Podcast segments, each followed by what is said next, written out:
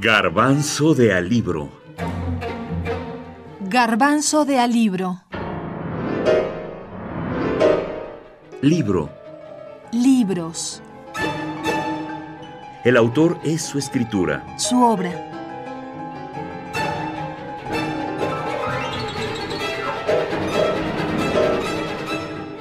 Gabriel García Márquez.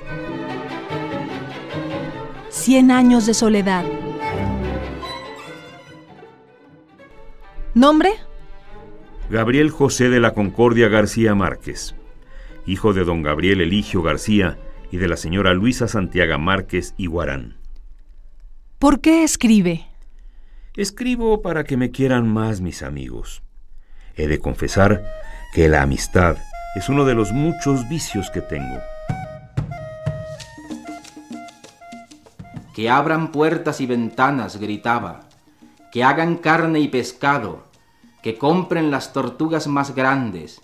Que vengan los forasteros a tender sus petates en los rincones y a orinarse en los rosales. Que se sienten a la mesa a comer cuantas veces quieran y que eructen y despotriquen y lo embarren todo con sus botas y que hagan con nosotros lo que les dé la gana, porque esa es la única manera de espantar la ruina. Pero era una ilusión vana. Estaba ya demasiado vieja y viviendo de sobra para repetir el milagro de los animalitos de caramelo, y ninguno de sus descendientes había heredado su fortaleza. La casa continuó cerrada por orden de Fernanda. Fragmento de Cien años de soledad, voz del autor de la colección Voz Viva de América Latina de la UNAM. Gabriel García Márquez, nacido en Colombia en 1927, es el escritor más célebre que ha dado el tercer mundo y el mayor exponente de una corriente literaria, el denominado realismo mágico, que ha cobrado un asombroso vigor en otros países en vías de desarrollo y ha cosechado adeptos entre los novelistas que escriben sobre ellos. García Márquez tal vez sea el novelista latinoamericano más admirado en el mundo entero, así como quizá el más representativo de todos los tiempos de toda América Latina, e incluso en el primer mundo, que conforman Europa y Estados Unidos, en una época en la que cuesta encontrar grandes escritores reconocidos universalmente, su prestigio durante las últimas cuatro décadas no ha conocido rival. Gerald Martin, Gabriel García Márquez, una vida.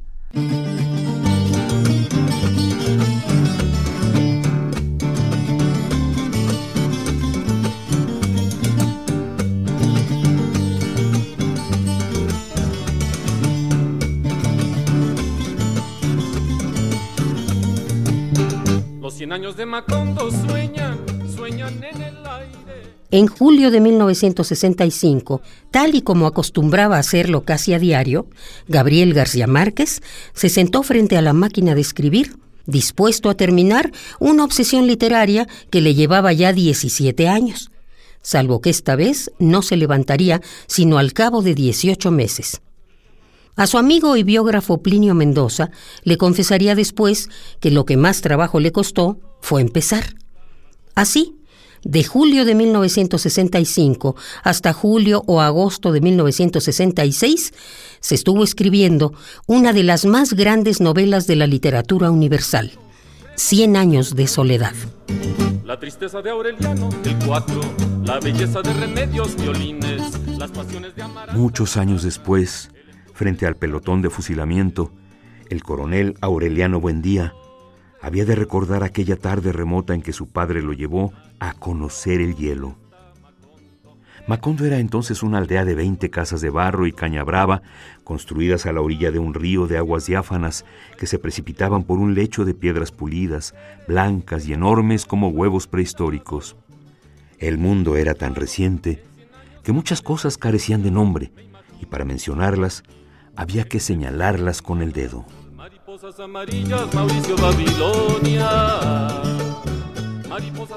Dicen los que saben que esta extraordinaria creación, tal y como lo supo desde el momento en que se sentó a escribirla, sería una obra única, posiblemente inmortal. Lo confirmó luego a medida que trabajaba en ella.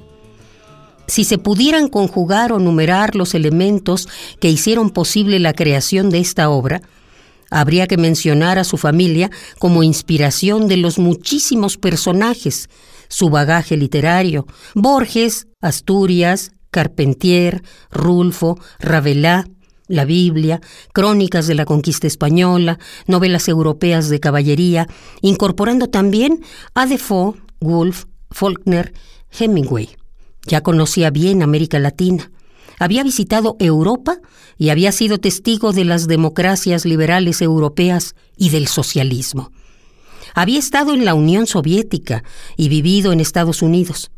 En fin, como dice Gerald Martin, al escribir Cien años de soledad, este hombre conocía bien el mundo, sin tener en cuenta todo lo que había aprendido de la literatura.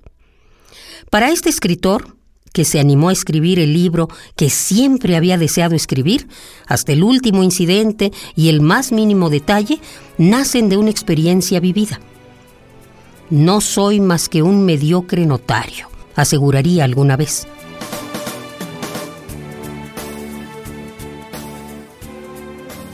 Durante aquellos meses dejó de trabajar de noche para hacerlo en la mañana, antes de que sus hijos regresaran de la escuela.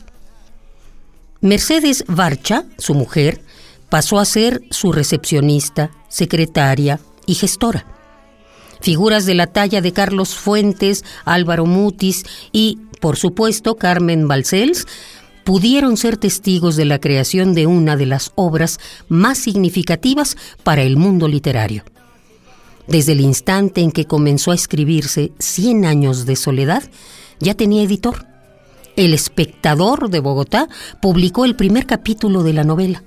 El segundo salió en Nuevo Mundo, una nueva revista publicada en París en agosto de 1966. En ese entonces, Fuentes diría al respecto. Acabo de leer 80 cuartillas magistrales las primeras de Cien años de soledad, la novela en preparación de Gabriel García Márquez. Había expectación. Cuando le puso punto final a la novela para enviar por correo su trabajo de 490 páginas mecanografiadas, tuvieron que mandar solo la primera parte a su editor argentino, porque no les alcanzó el dinero para el paquete completo. Después enviaron el resto. Lo demás es historia conocida para conjurar el supuesto maleficio de Fernanda, le indicó a Aureliano II que mojara una gallina clueca y la enterrara viva bajo el castaño, y él lo hizo de tan buena fe que cuando acabó de disimular con hojas secas la tierra removida, ya sentía que respiraba mejor. Por su parte, Fernanda interpretó la desaparición como una represalia de los médicos invisibles y se cosió en la parte inferior de la camisola una faltriquera de jareta donde guardó los pesarios nuevos que le mandó su hijo. Seis meses después del enterramiento de la gallina, Aureliano II despertó a medianoche con un acceso de tos y sintiendo que lo estrangulaban por dentro con tenazas de cangrejo. Fue entonces cuando comprendió que por muchos pesarios mágicos que destruyera y muchas gallinas de conjuro que remojara, la única y triste verdad era que se estaba muriendo. Cien años de soledad le cambió la vida a Gabriel García Márquez, le cambió el rostro a América Latina.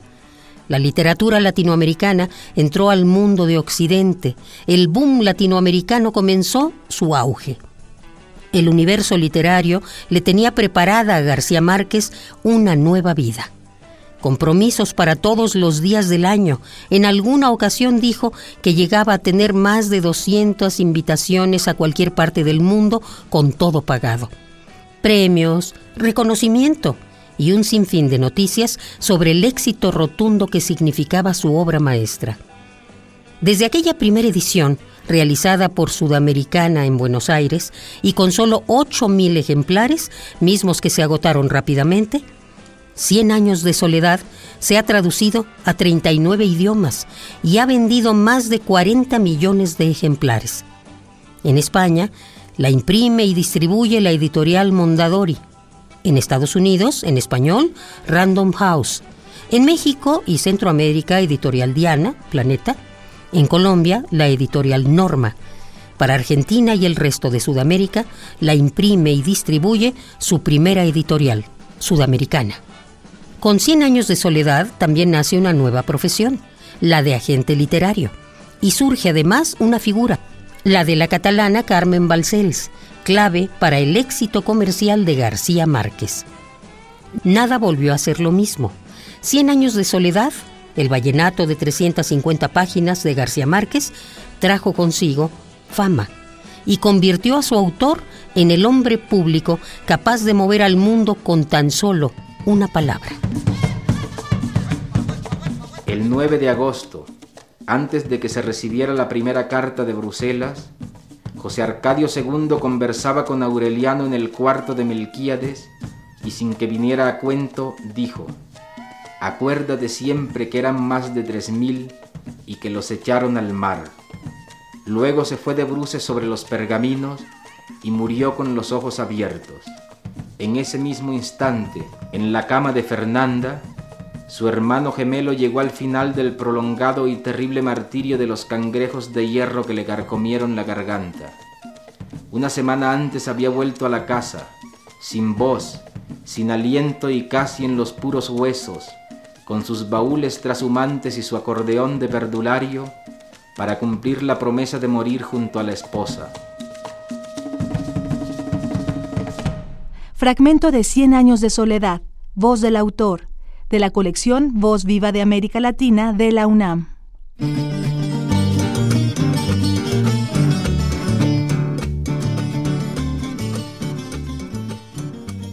El 12 de febrero de 1976, en un parque frente al Palacio de Bellas Artes de la Ciudad de México, Elena Poniatowska corre azorada hacia una hamburguesería y pide un filete crudo.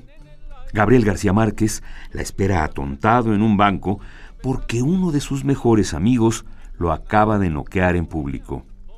Hay nervios en la calle y en el interior del palacio, donde van a proyectar Supervivientes de los Andes, una película de René Cardona en la que las víctimas de un accidente de avión acaban devorando la carne de sus amigos muertos. Los nudillos de la mano derecha de Mario Vargas Llosa aún laten. Fue solo un golpe, pero bien medido. Los amigos de ambos se mueven entre agitados y compungidos. Nadie tiene tiempo de pensar. Hay un inquieto hormigueo humano. Los comentarios brotan como espasmos y los rostros exhiben un catálogo de muecas. El mundo ha dado un giro. En ese mismo momento acaba de romperse el boom.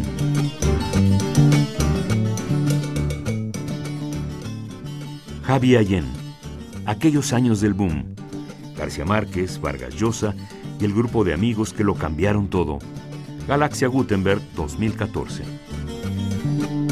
Los cien años de Macondo sueñan, sueñan en el aire. Y los años de Gabriel trompetas, trompetas lo anuncian. Encadenado Macondo sueña, don José Arcadio. Garbanzo de Alibro. Garbanzo de Alibro.